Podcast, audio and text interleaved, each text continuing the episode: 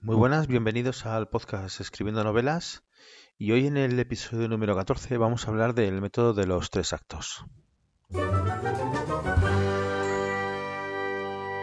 Bueno, este es el método más conocido seguramente de, todos. Es una técnica que viene de hace muchísimo tiempo, de la época aristotélica, y que se emplea mucho dentro de la, de la planificación de escritura de una novela. En resumen, lo que, lo que se conoce es como, como el método de los tres actos es la exposición, el nudo y desenlace.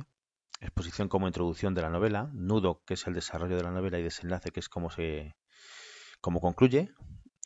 Y, no tiene por qué corresponderse con la mejor estructura de, de, a la hora de contar una historia, pero sí que durante muchísimos años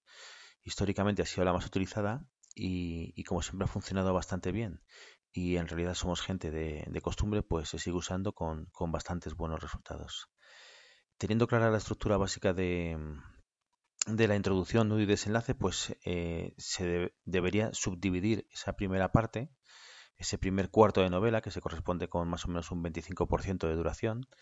con, tres partes. Sería la, escena de apertura, donde normalmente se presenta al personaje, al entorno en el que se va a desarrollar la novela y el conflicto al que se va a enfrentar.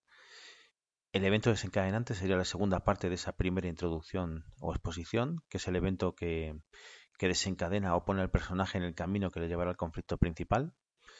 Y el final de ese primer acto de exposición pues sería eh, el conflicto principal o primer punto de inflexión o giro que es conocido también muchas veces como el punto de no retorno, donde el personaje pues ya tiene que seguir adelante y entraríamos en, esa segunda parte de la novela que sería el, segundo acto o el nudo. Normalmente se corresponde esto con el 50% de la novela y es un acto en el que se debe intentar llegar al clímax justo más o menos a la mitad de, de, ese segundo acto y que suele finalizar pues con un nuevo punto de inflexión para ya afrontar el último, el último cuarto de novela que sería el desenlace que también dispondría de un 25% como esa primera parte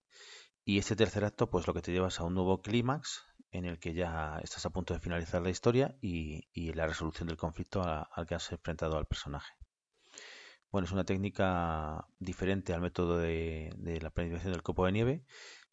Se puede hacer de muchas maneras y esta pues es la, la más conocida, la que se usa desde hace mucho tiempo y no tiene por qué ser la mejor, pero bueno,